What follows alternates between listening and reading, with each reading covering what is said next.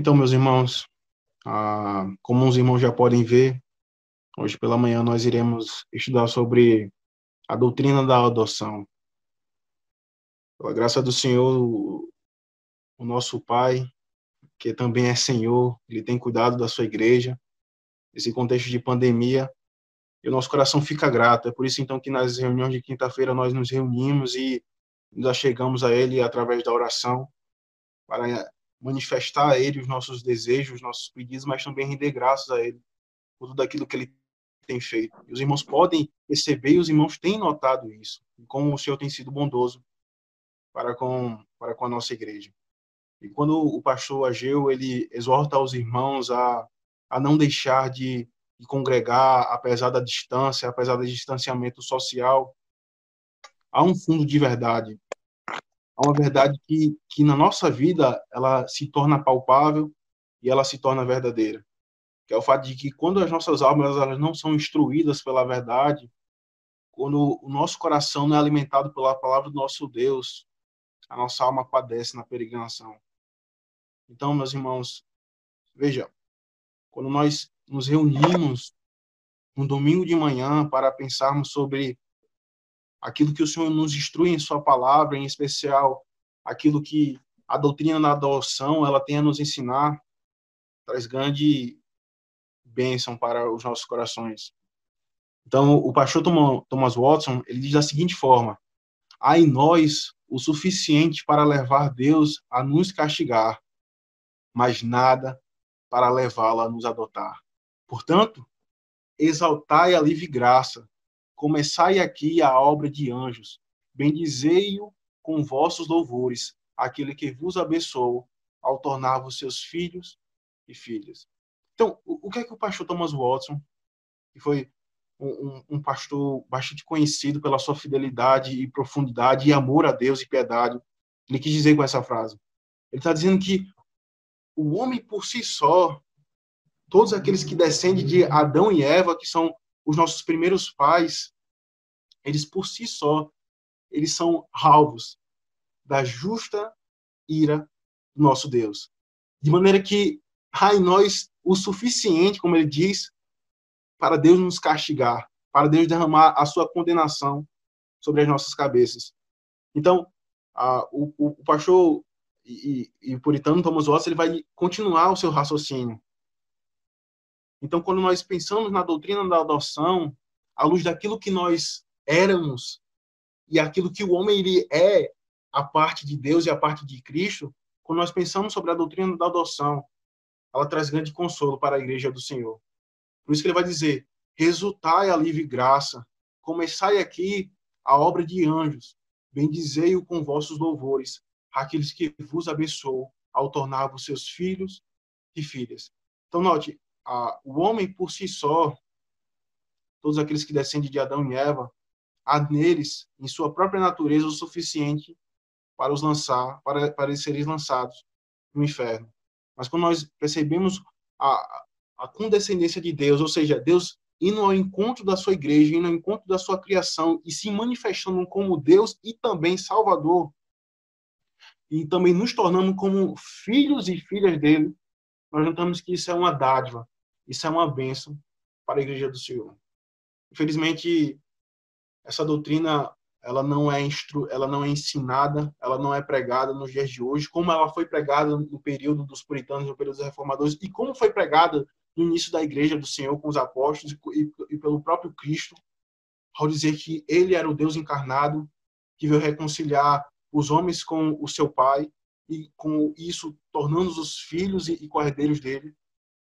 Nós somos também conduzidos àquilo que o pastor William Perks ele falou sobre a doutrina da salvação e como essa doutrina, apesar da sua glória, muitas vezes ela não aquece os nossos corações porque nós não gastamos tempo meditando naquilo que Deus nos revela.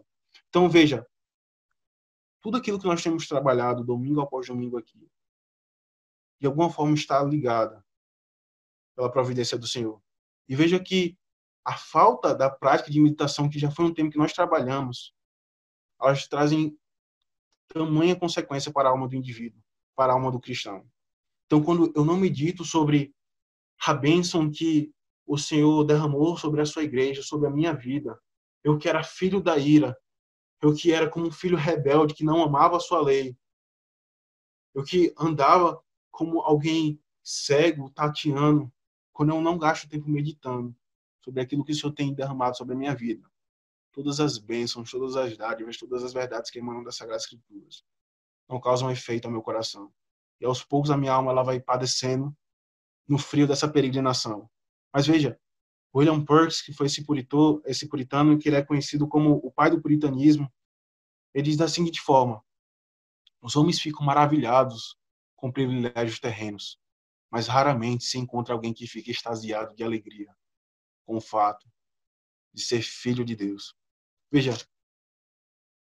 de fato, como nós temos visto nas quintas-feiras, com o estudo do livro de Eclesiastes, este mundo tem muito a nos oferecer: prazeres, posses, riquezas, conhecimento, e isso alegra o coração do homem.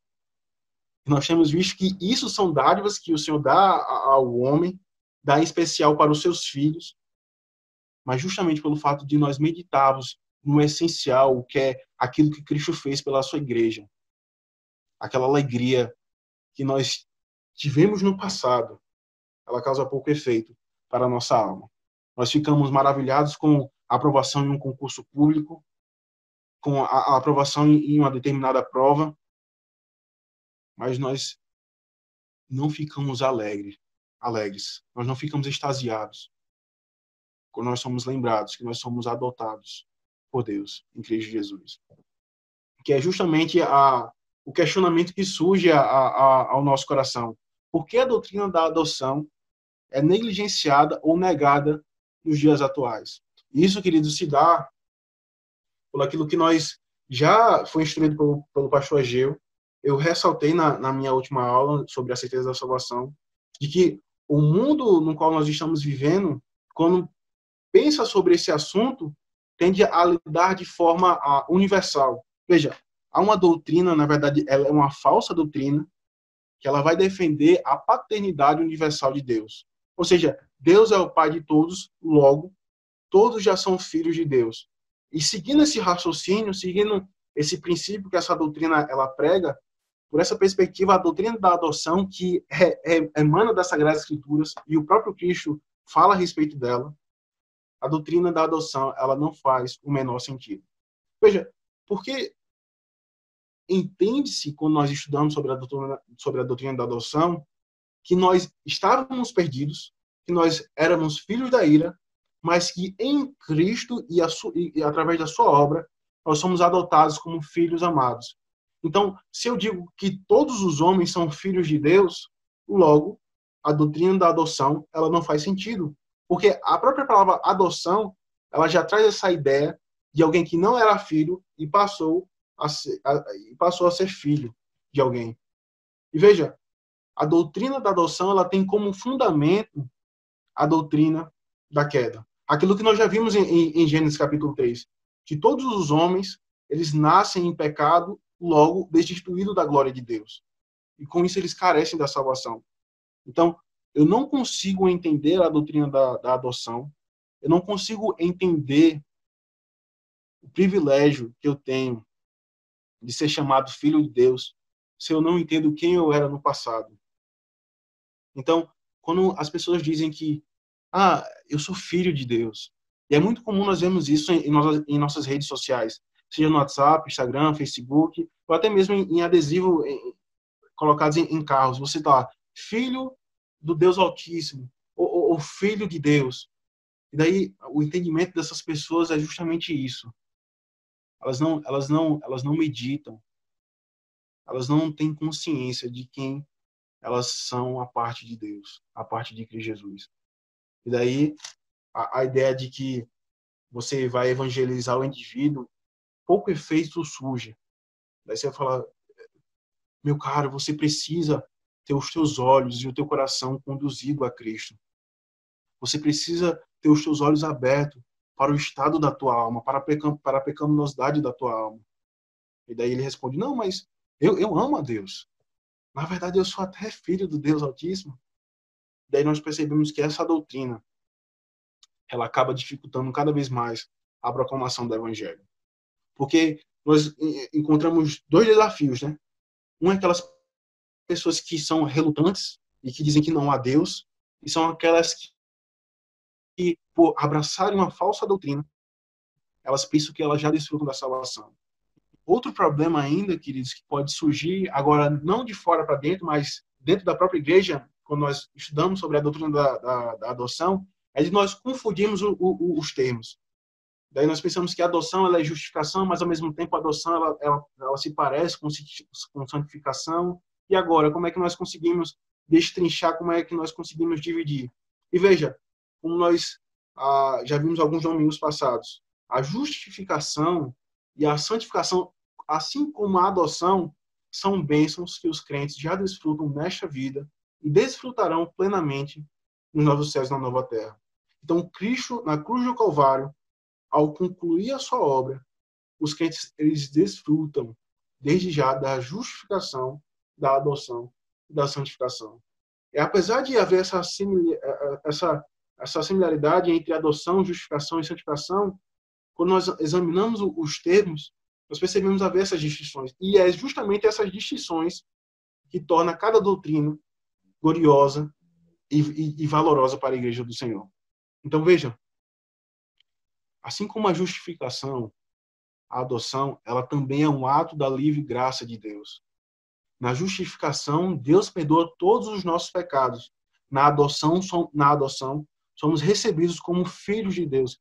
Veja, um de respeito ao nosso estado, que é a justificação, e o outro é a nossa condição. O nosso estado era de pecaminosidade. O nosso estado era de culpados. Mas na adoção, a nossa condição era de filhos rebeldes. E veja, é aí que consiste a glória da adoção e ao mesmo tempo a glória da justificação. Na justificação, nós podemos perceber que o homem ele está diante do tribunal do Senhor. Ele está sendo julgado pela lei do Senhor. Mas na adoção, o que ecoa nessa doutrina é o amor de Deus para com a sua igreja. Então, se na justificação eu passo de, de, de alguém que é culpado. Para alguém que é inocentado na adoção, eu tenho como fundamento o amor de Deus para com a sua igreja. Se eu tenho como fundamento na justificação a lei, na adoção, eu passo, de, eu passo, eu deixo de ser um filho rebelde e passo a sentar na mesa do meu pai e ser juntamente com ele. Mas ao mesmo tempo, a justificação, como eu acabei de falar, ela Deus nos aceita justos diante dele somente por causa da justiça de Cristo. E já na adoção temos o direito a todos os seus privilégios. E não somente isso, através da obra de Cristo, como ele nos diz no Evangelho de João, onde ele nos promete enviar o Consolador, e este Consolador é o Espírito Santo, e esse Espírito Santo aplica em nós a salvação de Cristo Jesus, ele também nos impele a clamar Abba Pai. Então, nós podemos perceber que, apesar da adoção, ela, essa, essa, essa igualdade, quando nós olhamos em termos práticos, nós percebemos que ela diz respeito a duas coisas. Um é o Estado e a outra é a condição do homem. Mas quando nós olhamos para a adoção e a santificação, é aí que há toda a distinção. E é aí que não há como nós confundirmos os termos. Veja, a adoção, diferente da santificação, ela é uma obra. E aí você pode substituir a ideia de obra por um progresso. Então, a santificação, ela é o progresso da livre graça de Deus, onde o homem ele é santificado através do Espírito Santo. Ou seja, somos renovados em todo o nosso ser, segundo a imagem de Deus, e nesse processo nós somos habilitados a morrer para o pecado e viver para a retidão. Então, a justificação e a adoção, ela é um ato em que o Senhor nos declara, veja, o Senhor nos declara justos, de maneira que hoje o crente já pode ter a sua consciência tranquila que diante do tribunal do Senhor, ele é considerado como alguém perfeito, apesar da, da, da sua incoerência, apesar da natureza pecaminosa, mas também ele é considerado como filho de Deus, apesar de no passado ele ter sido um filho rebelde, alguém que odiava o seu Criador e odiava a sua lei, agora ele é considerado como um filho amado. E na santificação, e em todo esse processo em que o Senhor vem ao encontro do homem e aplica a sua salvação, o homem ele, ele passa aos poucos a se conformar a imagem do, do seu Redentor. Então, se a adoção não é justificação e nem santificação, então o que é que ela é? É que nós novamente somos reconduzidos, como de costume, aquilo que os nossos símbolos eles falam sobre essas doutrinas que emanam das Sagradas Escrituras. Novamente, queridos, eu, eu faço essa observação para que não possa haver nenhuma dúvida no coração e na mente dos irmãos. Quando nós, eu e o pastor Gil, recorremos à, à, à confissão de fé de Westminster, ao seu catecismo, não é colocando esses documentos em pé de igualdade com as Sagradas Escrituras. Nós entendemos que somente as Sagradas Escrituras, elas, ela é a palavra do Senhor esperada e inerrante. Já esses documentos, eles foram elaborados no século XVI e esses documentos representam aquilo que nós cremos a respeito da palavra de Deus. Então, o que é que a palavra de Deus fala sobre adoção? Então, nós vamos para o catecismo, nós vamos para a confissão e lá nós entendemos o que a Bíblia quer dizer com adoção. E nesse sentido, o Catecismo Maior de Westminster, em sua pergunta 74, quando trata sobre a doutrina da adoção, ela faz a seguinte questão, ela faz o seguinte questionamento: que é adoção? Então ela responde: adoção é um ato da livre graça de Deus, como nós já vimos, pela qual e em e por meio do seu único filho Jesus Cristo, todos os que são justificados são recebidos entre os filhos de Deus, trazem o seu nome, recebem o espírito do filho, estão sob o seu cuidado e dispensações paternais, são admitidos a todas as liberdades e privilégios dos filhos de Deus, feitos herdeiros de todas as promessas e cordeiros com Cristo na glória. Então, nós vamos ver agora algumas referências bíblicas que, que fundamentam essa resposta do catecismo. Então, uh, veja, eu vou pedir a ajuda dos irmãos e eu fiz a questão de colocar todas as referências já para que os irmãos possam ir adiantando na medida em que nós vamos estudando cada sentença do daquilo que a, o catecismo ele, ele fala sobre a doutrina da adoção. Eu vou ler aqui o primeiro texto, que é o, o, o que diz em 1 João, capítulo 3, o verso 1, que trata justamente sobre a ideia da adoção ser um ato da livre, da livre graça de Deus, ou seja, aquilo que nos torna filhos de Deus de uma vez por todas, tanto nessa vida quanto na vida vindoura. Então, 1 João, capítulo 3, verso 1 diz o seguinte: Vede que grande amor nos tem concedido o Pai, a ponto de sermos chamados filhos de Deus. E de fato somos filhos de Deus. Por essa razão o mundo não nos conhece, porquanto não conheceu a ele mesmo. Então note, João ele ao tratar sobre a doutrina da adoção de como ela se aplica ao crente, ele chama aos seus ouvintes a perceber que grande privilégio é nós sermos chamados filhos de Deus. E veja, o privilégio de nós sermos chamados filhos de Deus consiste naquilo que Deus demonstra para com o seu povo. Veja, ele fala: grande amor nos tem concedido o Pai, a ponto de nós sermos chamados filhos de Deus.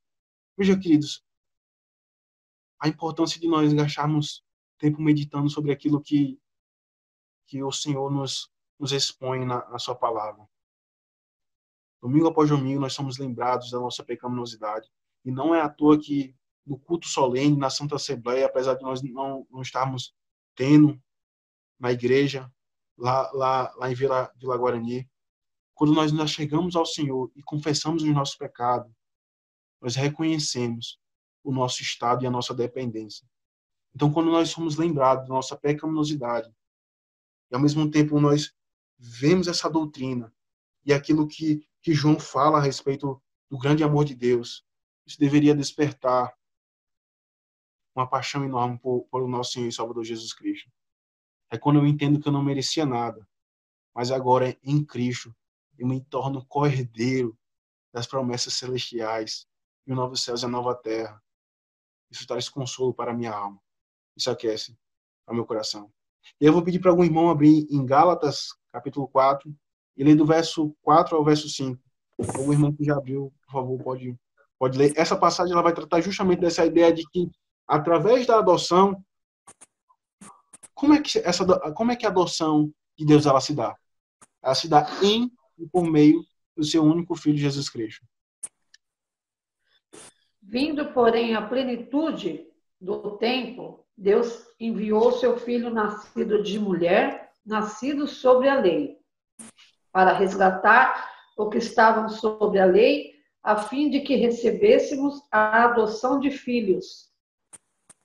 Perfeito. Veja o que o apóstolo Paulo vai dizer em, em Gálatas capítulo 4. Note, a primeira sentença é que Deus enviou o seu filho, nascido de mulher, nascido sob a lei. E é nesse sentido, queridos, que quando nós olhamos para o Antigo Testamento e nós notamos a, a, a lei de Moisés, onde eh, Deus ordena que seja ah, um animal para aspergir o sangue sobre o, o povo como um simbolismo do perdão dos, dos pecados. Quando nós olhamos para, quando nós lemos o livro de, de, de Levíticos, nós notamos aquela quantidade de, de animais que eram, eram sacrificados em favor do povo por causa dos seus pecados. Isso nos conduz a Cristo. E isso faz nós notarmos que, veja, nem, nem, nem mesmo aquela quantidade toda de animais que foram sacrificados tem a capacidade de purificar o homem do seu estado de pecado.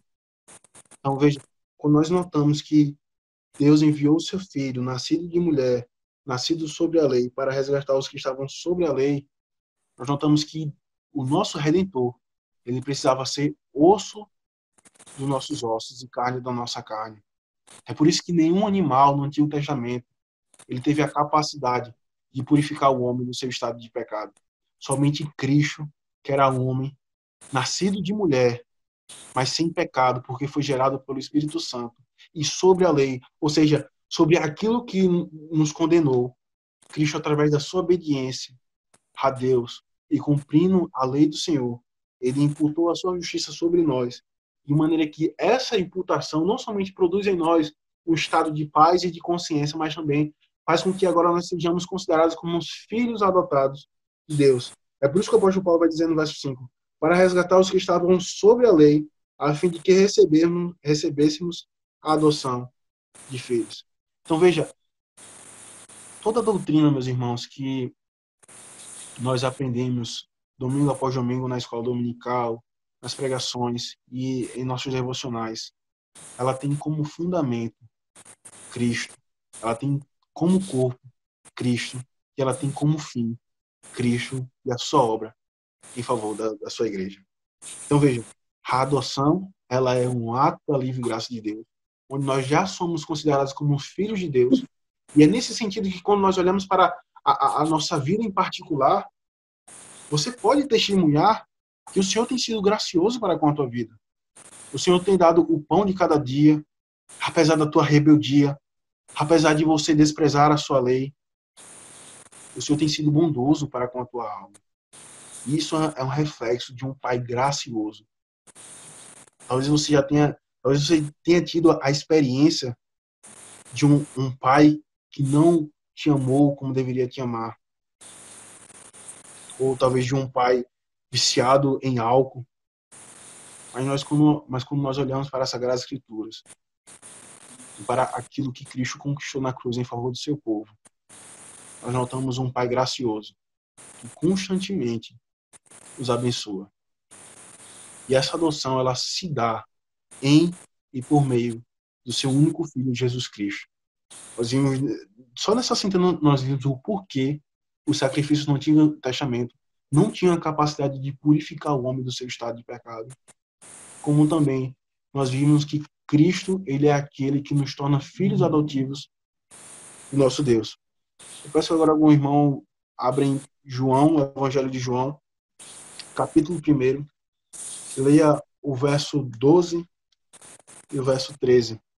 Esse, esse, essa referência ela vai explicar justamente essa ideia de que todos que são justificados são recebidos entre os filhos de Deus. Mas a todos quanto o receberam, deu-lhes o poder de serem feitos filhos de Deus, a saber, aos que creem no seu nome, os quais não nasceram do sangue, nem da vontade da carne, nem da vontade do homem, mas de Deus. E aí, queridos, que. Uh, note, veja. Todo homem que nasce de mulher. É isso que Jó vai dizer. Pode, porventura, um homem que nasce de mulher ser puro e sem pecado? Veja, todos os homens, todas as crianças que nascem de mulher, eles nascem em um estado de pecado. Mas olha o que, é que o Evangelho de João vai dizer no verso 3: os quais não nasceram do sangue, nem da vontade da carne. Note, todos os homens nascem tendo como cabeça Adão, aquele que em um jardim glorioso e perfeito quebrou o pacto das obras, trazendo consequências sobre os seus descendentes. Mas em Cristo, ainda que eu tenha nascido de uma mulher, ainda que eu tenha como representante federal Adão, aquele que transgrediu a lei, em Cristo, eu não, não, eu não sou nascido sobre Adão. Eu sou, eu sou nascido da vontade de Deus. É isso que João vai dizer. Os quais não nasceram do sangue, nem da vontade da carne, nem da vontade do homem, mas de Deus. E, e, veja, o verso, o verso 12 traz justamente a ideia de que todos aqueles que são justificados também são adotados. Mas a todos quantos o receberam, deu-lhes o poder de serem feitos filhos de Deus, a saber, os que creem no seu nome. E a gente já viu na aula sobre a doutrina da justificação que o meio pelo qual eu sou justificado é a fé. E alguns irmãos levantaram a questão, e é comum essa, essa dúvida, de como é que o povo do Antigo Testamento eles eram salvos, mesmo os seus olhos não, não tendo visto a Cristo. A ideia é o seguinte, meus irmãos: tanto o Antigo Testamento como aqueles que viram o Cristo encarnado e como hoje nós que não viram, nós que não vimos a Cristo, nós somos salvos através da fé, porque é através da fé que a justiça de Cristo ela é imputada a nós. No Antigo Testamento, no caso, o povo do o povo de Israel, eles acreditavam, eles depositavam a sua fé no Messias que viria e depositar e depositaria a sua justiça sobre as suas almas, sobre a sua cabeça. Aqueles que viram a Cristo criam como ele sendo o Messias que se cumpria o, o Antigo Testamento e que morreria em favor dos seus pecados. E hoje nós, crentes do século 21, nós somos salvos através da fé no Messias que veio ao mundo, nós cremos que ele também voltará para buscar a sua noiva. E é nesse e é, e é todo esse processo, queridos, que nós entendemos que tanto a justificação, que é uma bênção que a igreja do Senhor já desfruta, como a adoção, elas se aplicam em um só momento. E daí a ideia de que ah, eu preciso obedecer à lei do Senhor, porque se eu não permanecer firme nos seus, nos seus, nos seus mandamentos, nos seus caminhos, eu não vou ser mais considerado como filho de Deus. E daí, pelo fato de você abraçar essa ideia, que você pode perder a, a tua adoção, a tua alma ela vive aflita. Mas quando nós olhamos para esse texto do Evangelho de João, nós, nós percebemos que todos aqueles que foram justificados através de Cristo Jesus, eles também são adotados de uma vez por todas. E veja, o, o catecismo ele vai dizer que aqueles que foram adotados são também justificados e trazem também consigo o nome de Deus. E aí que eu peço algum irmão abrir em Apocalipse capítulo 3, lê o verso 12. Ao vencedor faloei coluna no santuário do meu Deus, e daí jamais sairá. Gravarei também sobre ele o nome do meu Deus, o nome da cidade do meu Deus, a nova Jerusalém, que desce do céu, vinda da parte do meu Deus, e o meu e o meu novo nome. Então vejam, meus irmãos, de fato, a justificação ela é um privilégio que a Igreja do Senhor ela já desfruta. Nós já vimos porque nós, diante do tribunal do Senhor, nós somos considerados como pessoas que não são culpadas por causa do mérito de Cristo. Mas quando nós olhamos para a doutrina da, da adoção por uma perspectiva futura daquilo que nós, os crentes, iremos desfrutar, nós notamos que nós nos assentamos à mesa do Senhor, porque nós somos considerados como os filhos de Deus. Veja, de fato, não há pecado em mim, porque eu fui, eu fui justificado. A justiça de Cristo ela foi imputada sobre mim. Mas o que me faz desfrutar dos céus e de toda a sua plenitude de me assentar à mesa do Senhor e ceiar com Ele para todo sempre, é o fato de eu ser considerado como filho. Veja, quando nós olhamos para a palavra do, do filho pródigo, somente um filho poderia, após ser reconciliado pelo seu pai, se assentar e desfrutar do banquete que o seu pai organizou para o seu filho. Ele poderia ser considerado como alguém sem culpa. Tudo bem, meu filho, eu, eu o perdoo. Você, você roubou a minha glória. Você traiu ao seu pai. Tudo bem, você está perdoado. Mas o que fez com que o filho primogênito, o filho pródigo, desfrutasse da companhia e do amor do seu pai foi o fato de ele ser rachado como filho amado. Não somente perdoado, mas um filho amado que agora se assenta na mesa do seu pai e desfruta do banquete que o, próprio pai preparou para ele.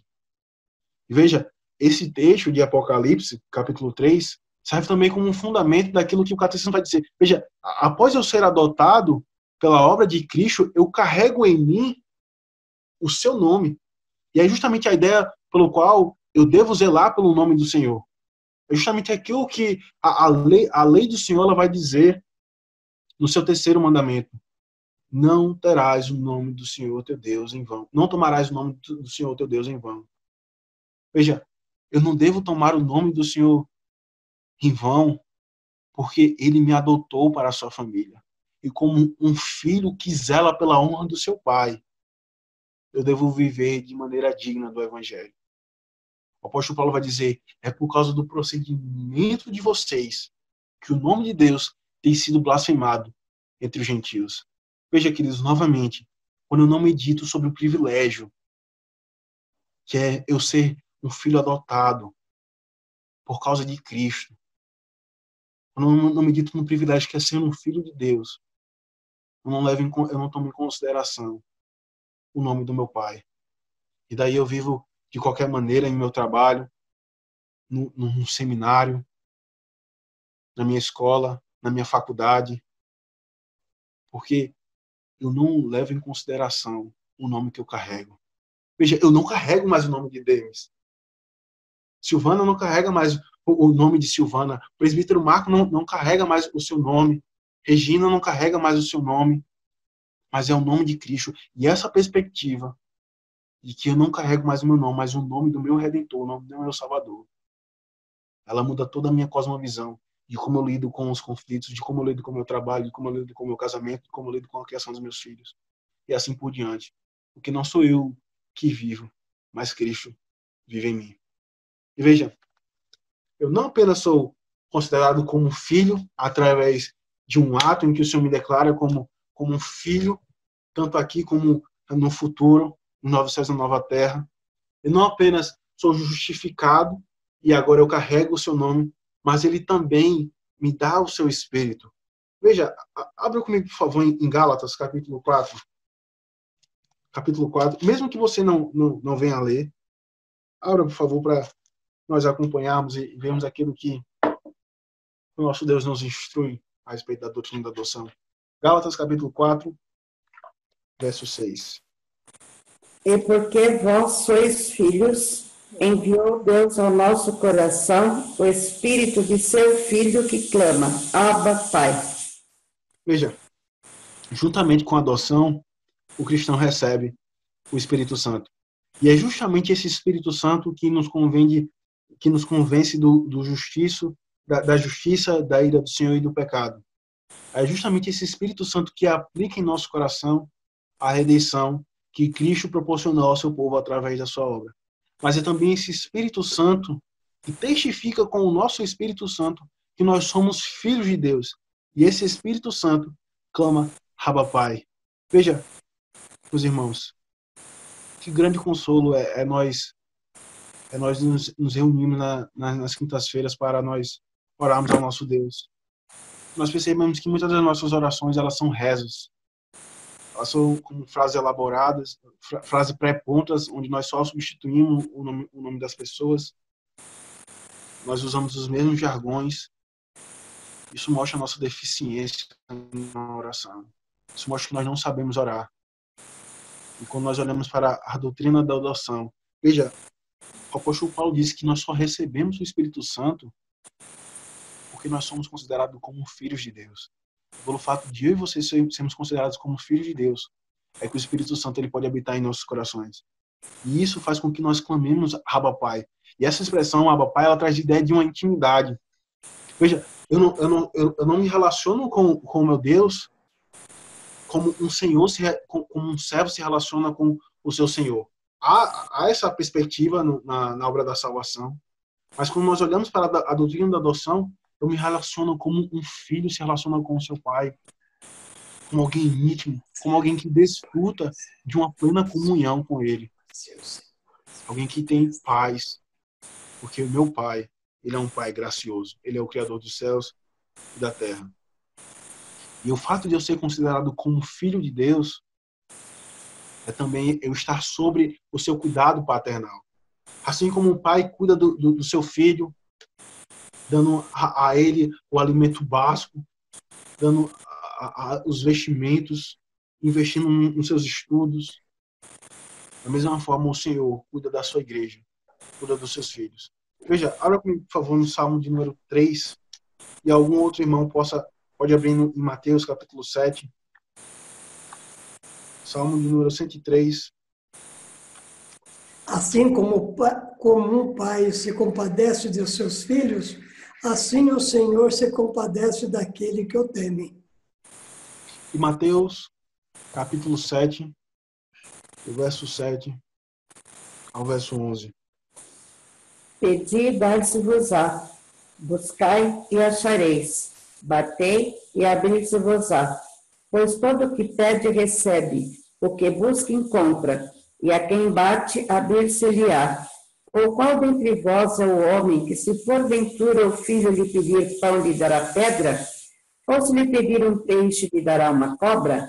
Ora, se vós que sois maus, sabeis dar boas dádivas aos vossos filhos, quanto mais vosso Pai que está nos céus dará boas coisas aos que lhe pedirem? Até aqui é a palavra, nosso Deus. Veja, meus irmãos, ah, tanto o salmista como o próprio Cristo, no Evangelho de Mateus, ele parte de um princípio de que se vocês que são ma maus, apesar de vocês sabem cuidar dos seus filhos, imagine o Pai Celestial de vocês, aquele que adotou vocês, vocês que não mereciam, vocês que são rebeldes, vocês que odeiam o seu senhorio e odeiam a sua lei. Apesar disso, o Pai Celestial porventura não, não, não dará boas coisas aos que lhes pedirem. E aí, quando nós olhamos para o Salmo 103, que é um salmo que vai exaltar a misericórdia do Senhor, a, a todo momento o salmista vai dizer: Bendiz a minha alma ao Senhor e tudo que há em mim, bendiga o seu santo nome. Ele é quem perdoa todas as tuas iniquidades, quem sara todas as tuas enfermidades, quem da cova redime a tua vida e te coroa de graça e misericórdia. E no verso e no verso 3 ele vai dizer: Como um pai que se compadece de seus filhos, assim o Senhor se compadece dos que o temem. Em versículos anteriores, o salmista vai dizer: O Senhor sabe que nós somos pó. Veja, que grande consolo, queridos, é nós percebemos que, apesar do nosso pecado, apesar da nossa inconstância e da nossa hipocrisia, como já disse, o Senhor tem cuidado da, da sua igreja. Em um contexto como esse de pandemia, o Senhor tem tratado os nossos corações. E é aí que todo o conhecimento teó, teórico que nós temos, ela se torna, ele se torna prático quando nós sofremos, ou quando nós padecemos. Porque são doutrinas como essa, são verdades como essa, que se tornam palpáveis, palpáveis para nossas almas. Talvez você seja alguém que em uma discussão teológica na internet você se saia bem, Talvez você seja rápido em responder o que significa justificação, santificação. Talvez você saiba vários versículos de cor. Mas, só, mas é quando a, a nossa fé ela é posta em xeque. Que doutrinas como essa descem da mente para o coração e trazem consolo para a alma. E daí é quando eu perco o emprego, é quando eu tenho o meu salário reduzido, é que apesar de tudo isso, o Senhor ainda tem cuidado da minha família, o Senhor tem cuidado da minha casa, do, dos meus filhos, tem cuidado da minha própria alma, quando eu sou constantemente fiel às suas bênçãos. Veja, queridos, como essa doutrina, ela de fato traz consolo para a igreja do Senhor, mas ao mesmo tempo ela nos humilha, tanto do jovem ao adulto, ao idoso. Porque muitas vezes nós nos apoiamos ao nosso conhecimento, nós nos apoiamos em nosso conhecimento doutrinário, em nossa experiência de vida, em nossos cabelos brancos. Mas por vezes, no dia a dia, nós temos vivido como os filhos rebeldes. E a providência do Senhor e o seu cuidado paternal, por vezes, tem humilhado as nossas almas e tem nos constrangido a perceber o quão bondoso é esse Pai para com a sua igreja. Veja, de fato, alguns irmãos entre nós foram diagnosticados com Covid-19. Eu imagino que você esteja temeroso com isso. É por isso que você toma todos os cuidados, todas as prevenções. E apesar disso, o Senhor tem cuidado da tua saúde. O Senhor não tem deixado você padecer. Os irmãos, que dádiva é nós sermos considerados como os filhos de Deus. E daí o catecismo ele continua trazendo a ideia das bênçãos que nós desfrutamos partindo dessa doutrina. Ele vai dizer: e todas as liberdades e privilégios dos filhos de Deus, feitos herdeiros de todas as promessas e co-herdeiros com Cristo. Veja, aqueles que foram adotados como, como filhos de Deus, e a gente já, já abriu esse texto, que é, que é o texto de, de, Gálatas, que traz a, a, ideia de que nós somos co-herdeiros com, com, com Cristo, por causa da, da, dessa adoção é justamente pelo fato de Cristo ter encarnado e ter assumido a nossa natureza, e pelo fato de ser um, um redentor como o homem ele é, nós desfrutamos dos privilégios que o próprio Cristo desfruta na eternidade. E aí eu já, eu já trouxe esse conceito em, outro momento para os irmãos, quando eu, eu, tratei sobre a certeza da salvação, onde por vezes a, onde por vezes a nossa alma é, é, é afligida com a ideia de que eu perdi a salvação, o Senhor o Senhor não, não me ama. E a ideia é que o, o pastor Jalbi, que, foi a frase dele, eu trouxe aos irmãos, é justamente aquela ideia. Você só pode ter, você só pode temer perder a salvação. Você pode, você só pode temer ser expulso da família celestial se Cristo for expulso do paraíso. Se Deus expulsar o teu redentor dos céus. Grande consolo, meus irmãos. É porque Cristo é o nosso cabeça. É porque Cristo assumiu a nossa natureza. É porque Ele é o nosso irmão mais velho. É que eu, eu posso ter a garantia de que eu sou o herdeiro do novo céu e da nova terra. Ainda que eu venha perder o meu emprego. Ainda que eu venha ter o meu salário reduzido. E eu sei que isso não, não, não são coisas fáceis de serem ditas e nem de serem ouvidas. Mas ainda que a minha vida ela venha, ser, ela, ela venha padecer, nesta peregrinação eu tenho uma certeza absoluta de que os céus é a minha herança.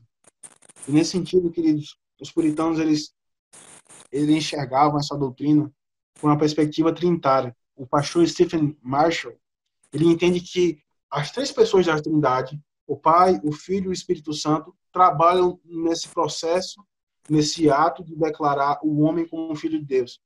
Então, apesar da, da, da citação ser um pouco grande, eu, eu peço que você acompanhe o que, é que ele vai dizer.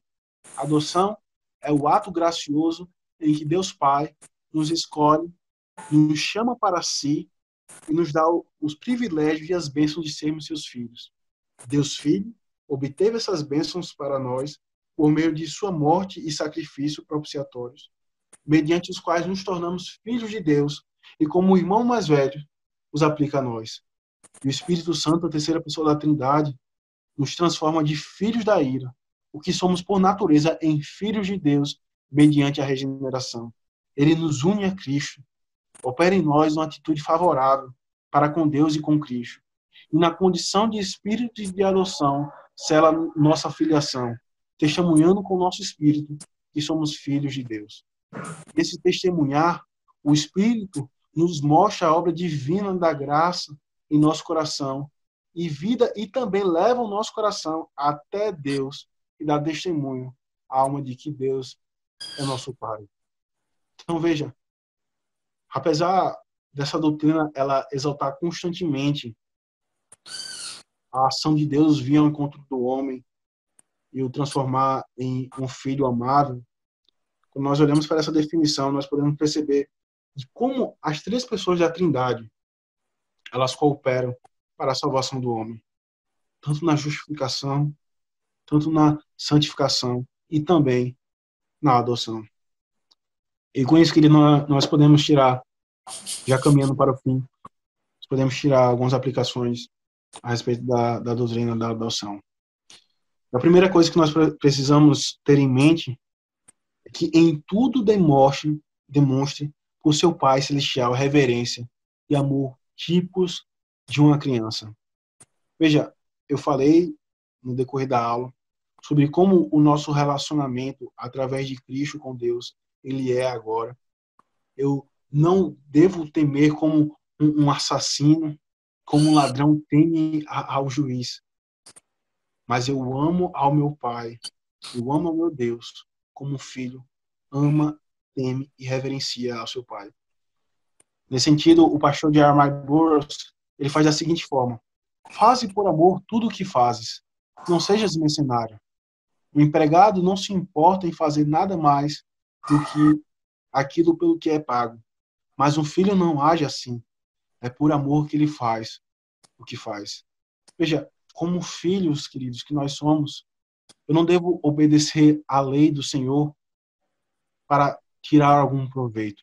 E por vezes nós cultivamos isso em nosso coração. Será que será que eu para eu, eu, eu, obter determinada aprovação em algum em algum concurso ou será que para eu arrumar algum emprego a um jovem que sai da universidade, que é formado e, e não tem emprego, talvez ele pense que será que eu preciso frequentar mais a, a, igreja, a casa do Senhor? Será que eu preciso fazer a devocional com frequência? Tudo isso são ordenanças que o nosso Deus nos dá em Sua palavra. Nós devemos sim frequentar a casa do Senhor, porque é lá onde Ele nos instrui, nos consola e nos fortalece. Mas, acima de tudo, eu não entro em um relacionamento com Deus por baganha. Mas o que eu faço, eu faço por amor ao que ele fez em Cristo por mim. Faze por amor tudo o que fazes. Não sejas mercenário. É justamente essa ideia que, que o pastor Jeremias ele quer trazer. Veja, eu não lido com, com, com meu Deus, que é o meu pai, um filho que busca tirar boas notas para então receber um, um presente uma viagem. Mas tudo aquilo que eu faço como filho adotado, eu faço por amor ao meu Redentor. E é aí que nós entendemos o processo da santificação. Eu não eu, eu não busco abandonar determinado pecado porque a lei simplesmente diz que eu devo de, de abandonar determinado pecado, mas por aquilo que Cristo fez por mim na cruz, por amor a Ele. Eu então abandono determinado pecado. Eu amo meu filho, eu amo minha esposa, eu sou mais zeloso, eu sou mais a, a, disposto a servir aos meus irmãos, por amor ao que Cristo fez por mim. Eu agora lido com com meus relacionamentos e com o meu próprio Deus. E um relacionamento de amor. Veja, uma segunda coisa que nós podemos aprender é submeta-se a seu Pai em cada circunstância da providência divina. E aqui o, o, o pastor bastante conhecido, Joe Owen, conhecido como o príncipe do, dos puritanos, ele, dá, ele diz da seguinte forma: as disciplinas de Deus são emblemas tanto de nossa condição de filhos quanto do amor do Pai elas têm razões de serem apenas para os crentes nessa vida. Não existe disciplina alguma no céu nem no inferno. Não existe no céu porque lá não existe pecado algum, nem no inferno, porque lá não há chance alguma de arrependimento. Então veja, por vezes nós não não cultivamos um coração disposto a sofrer pelo nosso Deus quando ele nos disciplina. E daí nós dizemos que o nosso Pai ele é um pai maldoso, um pai que não observa aquilo que nós temos buscado fazer, que é obedecer à sua lei. Mas quando nós percebemos a disciplina do Senhor como uma característica de um pai, nós notamos o seu amor. Veja, no céu não há disciplina porque lá não há pecado. E no inferno não haverá disciplina porque lá não há chance de arrependimento. Esta é a hora de nós sermos disciplinados nós sermos corrigidos pelo nosso Pai Celestial. E daí nós pensamos que a disciplina ela, ela só consiste na disciplina eclesiástica, que nós somos privados da Santa Ceia do Senhor. E daí o, nosso entendimento ele é tão resumido, mas veja, por vezes o Senhor nos disciplina através de uma enfermidade, através até, até mesmo da, daquilo que nós vimos na, na nossa última aula, em, em, nos privar a certeza da salvação. E nisso tudo, o Senhor demonstra o seu amor para com a sua igreja. E por fim, uma terceira lição que nós podemos tirar a respeito da doutrina da adoção é obedeça a seu pai, imite-o e ame aqueles que são a imagem dele. Ouçam com atenção porque aqui novamente o pastor Jeremias ou Jeremiah ele fala sobre a doutrina da adoção e como ela deve conduzir os crentes a essa obediência a Deus, mas também amar aqueles que têm como Deus Pai Celestial. Ele diz: já não é o suficiente que os filhos do mundo briguem e lutem entre si, há que aqueles que professam que Deus é seu Pai não discutam e não briguem entre si, pois é certo o Espírito de Deus não consegue suportar isso. Veja, queridos, o fundamento pelo qual eu devo amar ao meu próximo, e principalmente aqueles que são da igreja do Senhor, é porque o meu irmão é também co-herdeiro das promessas celestiais. O, o, o, o meu Salvador é também o Salvador do meu irmão. E veja que a Sagrada Escrituras, quando ela vai tratar desse assunto, em especial de como a contenda ela está dentro da igreja, o Senhor por vezes vai dizer que a contenda entre, entre irmãos é algo abominável pelo Senhor. Salomão vai dizer isso em Provérbios. Cristo vai dizer isso. Eu devo amar o meu irmão. E nós vimos, tempos atrás, no dia do Senhor, lá na igreja, na exposição em Atos capítulo 6, que o que motivou a instituição dos diáconos, além, claro, da providência do Senhor em cuidar da sua igreja, mas um dos motivos foi o fato de estar havendo contenta, contenda entre os hebreus e os helenistas. E essa contenda, ela tinha como raiz, ela tinha como fundamento a inveja que alguns irmãos estavam tendo uns para com os outros. Então vejam, queridos, como essa doutrina ela é de grande consolo para a igreja do Senhor, de como ela também ela nos humilha.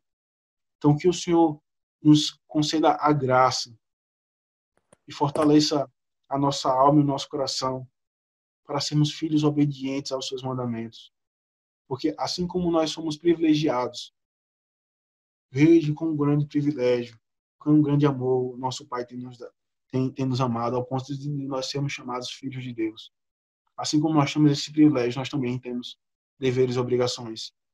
O Senhor nos chama à obediência, apesar de ser algo que nosso pecado, apesar de ser algo que a nossa natureza pecaminosa reluta constantemente. O Senhor nos chama através do seu Espírito a uma obediência e confia nos méritos de Cristo. Que o Senhor nos abençoe e aplique a sua palavra nos nossos corações.